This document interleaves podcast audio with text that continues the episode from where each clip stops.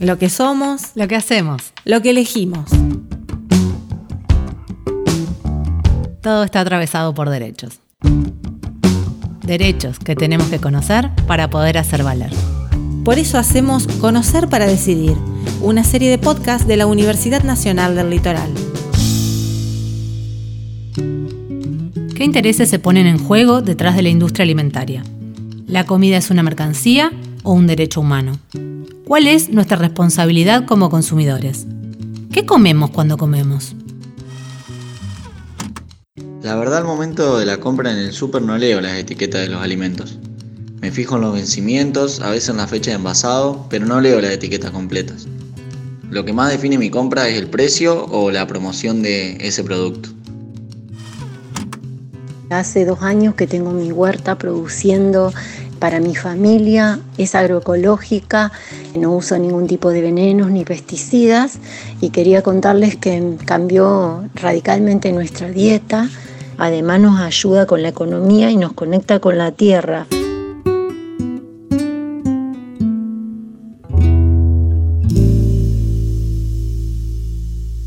Negocios millonarios, destrucción del planeta, agrotóxicos y comida ultraprocesada son algunas de las consecuencias del modelo que propone la industria del consumo. Para hacer frente a esta situación, la soberanía alimentaria aparece como un nuevo paradigma que pone al ser humano y a la naturaleza en el centro de la escena.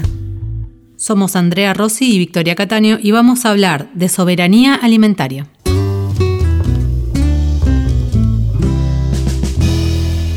Silvia Maxic es licenciada en Trabajo Social, docente de la UNL y nos habla de los factores que intervienen en el concepto de soberanía alimentaria.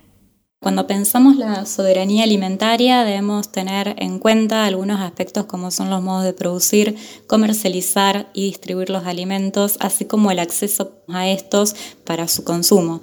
Y para su comprensión es necesario tener en cuenta que esto sucede en un contexto histórico, político determinado. A su vez, esto implica pensar a la Argentina inmersa en un modelo capitalista de producción que, como dirá Miriam de Gorban, está estrechamente ligado al modelo hegemónico mundial.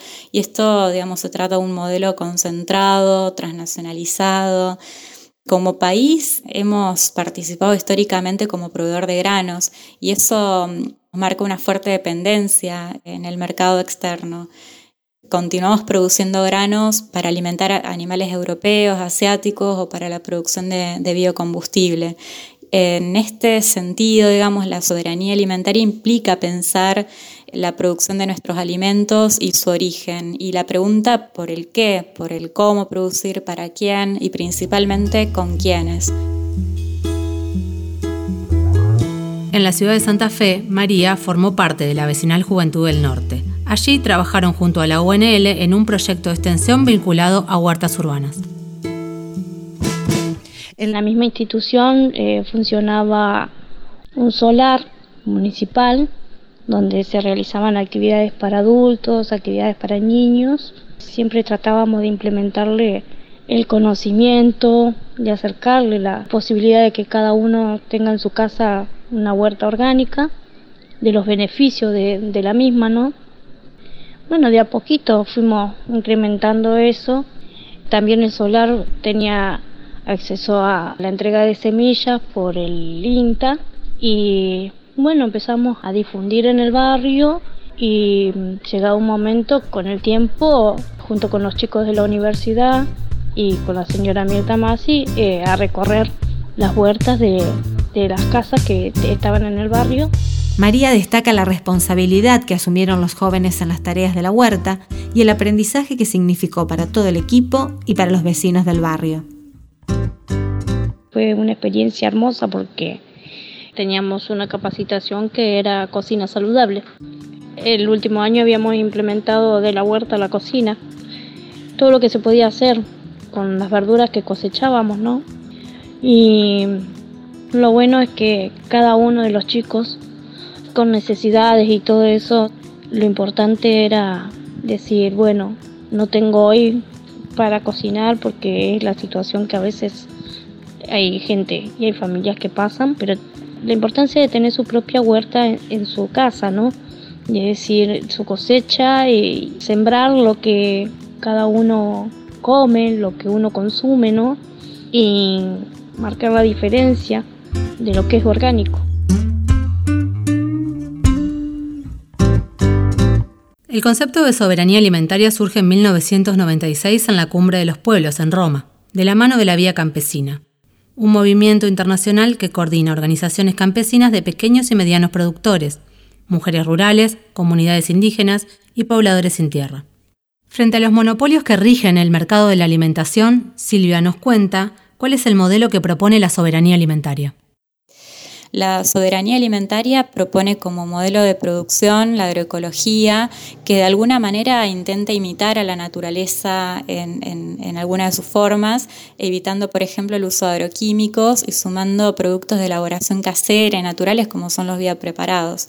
Para ello, también es importante que el sector acceda a las herramientas y a la infraestructura adecuadas y principalmente a la tierra para poder desarrollar una producción sustentable y local.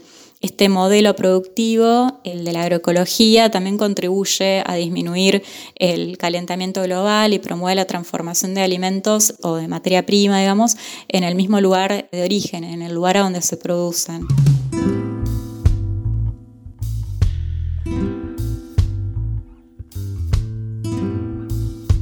Con respecto a la comercialización y la distribución de los mismos, se propone de alguna manera que la comercialización de los alimentos se realice de manera local, a precios justos, eh, accesibles para toda la población, pensando así el alimento como un derecho y no como una mercancía.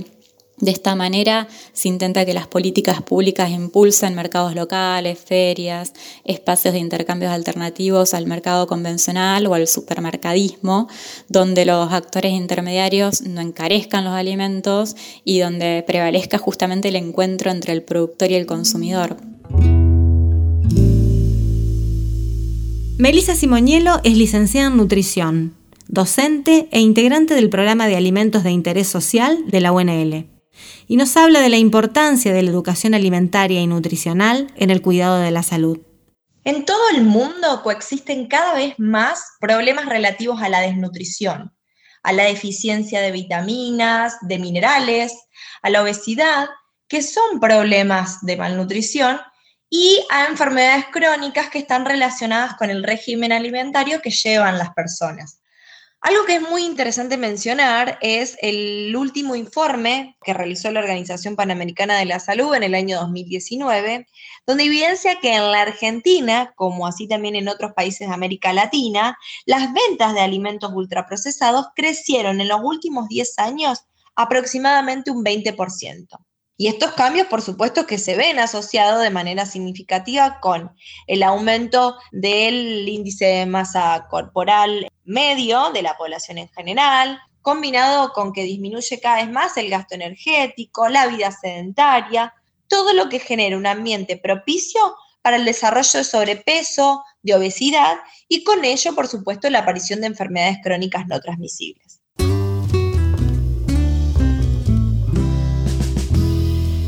Laura es la mamá de Manuel, un niño de dos años con trastorno del espectro autista. A partir de la búsqueda de información y la experiencia con su hijo, nos cuenta de qué manera incide la alimentación en esta patología. Eh, nuestro recorrido por el cambio de alimentación comenzó el año pasado con una sospecha de trastorno de espectro autista por Manuel, que luego fue confirmado. El trastorno de espectro autista hoy en día no se sabe, no hay una causa específica. En primer lugar se decía que es genético, bueno, ahora se está descubriendo que tiene mucha relación con lo que son las enfermedades autoinmunes. Las enfermedades autoinmunes empiezan en el intestino. Lo que hay que hacer es mantener un intestino sano. Eso es lo que se busca en los pacientes como Manuel, para lo cual el primer paso fue cambiar su alimentación, quitar de la casa todo lo que sea aditivo, conservante, gluten, lácteos, soja y azúcar todos los alimentos inflamatorios o que puedan ser tóxicos para el organismo de estos niños. Melissa sugiere la planificación como estrategia a la hora de comprar y elaborar los alimentos. Esto implica seleccionar recetas saludables, realizar una lista de alimentos antes de salir a comprar, elegir productos frescos como frutas y verduras, evitar la compra de alimentos ultraprocesados, comprar solo lo indispensable. Leer las etiquetas de los productos envasados. Allí está la información nutricional y las fechas de elaboración y vencimiento. Laura nos habla de los avances que manifiesta Manuel a partir del cambio de alimentación y reflexiona acerca de la nueva mirada que hoy tiene sobre la salud y el consumo. Bueno, y en este camino Manuel mejoró su contacto visual, ahora está queriendo decir sus primeras palabras, de esa regresión que tuvo, eh, ahora es otro nene, digamos, si bien queda mucho camino por recorrer, más que nada lo que nos queda es este aprendizaje de educarnos y empoderarnos como padres, como consumidores, exigir a las instituciones que se les dé alimentos sanos a los niños en las escuelas, en los jardines, que a los seis meses se les está dando galletitas ultraprocesadas a niños que según la Organización Mundial de la Salud, hasta los dos años no deberían consumir azúcar.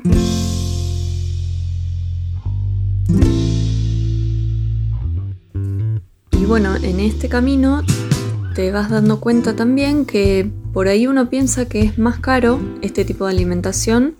En realidad lo que pasa es que son productos de mejor calidad nutricional y, de producción y demás. Sí, pueden ser más caros, pero ¿qué pasa? Cuando uno va al supermercado, sobre todo si uno va con hambre al supermercado, la inversión que hace la industria en packaging, en diseño y en publicidad del producto te termina atrapando y uno termina consumiendo más de lo que necesita.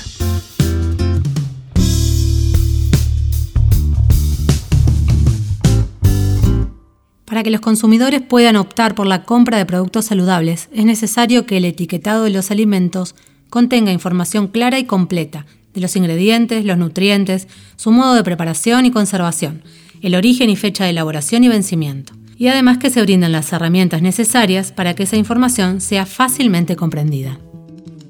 Aprender a producir nuestros alimentos y consumir de manera responsable y sustentable son algunas de las acciones que podemos emprender de manera individual.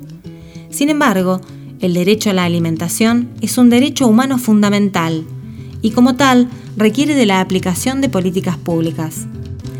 El Estado debe brindar herramientas para una educación alimentaria y nutricional y garantizar el acceso a la tierra, a las semillas y a servicios básicos. Además, es necesario que regule y controle a los encargados de producir y comercializar los alimentos. Las personas que estén interesadas en recibir más información pueden comunicarse con el programa Alimentos de Interés Social de la UNL escribiendo a alimentosnutritivos.unl.edu.ar. Conocer para decidir. Una serie de podcast de la Secretaría de Extensión Social y Cultural de la Universidad Nacional del Litoral. En la producción, Vale Boruchalski, Ariel Levati, Andrea Rossi y Victoria Cataño. En la edición, Pancho Torres. La música es del grupo Valvé.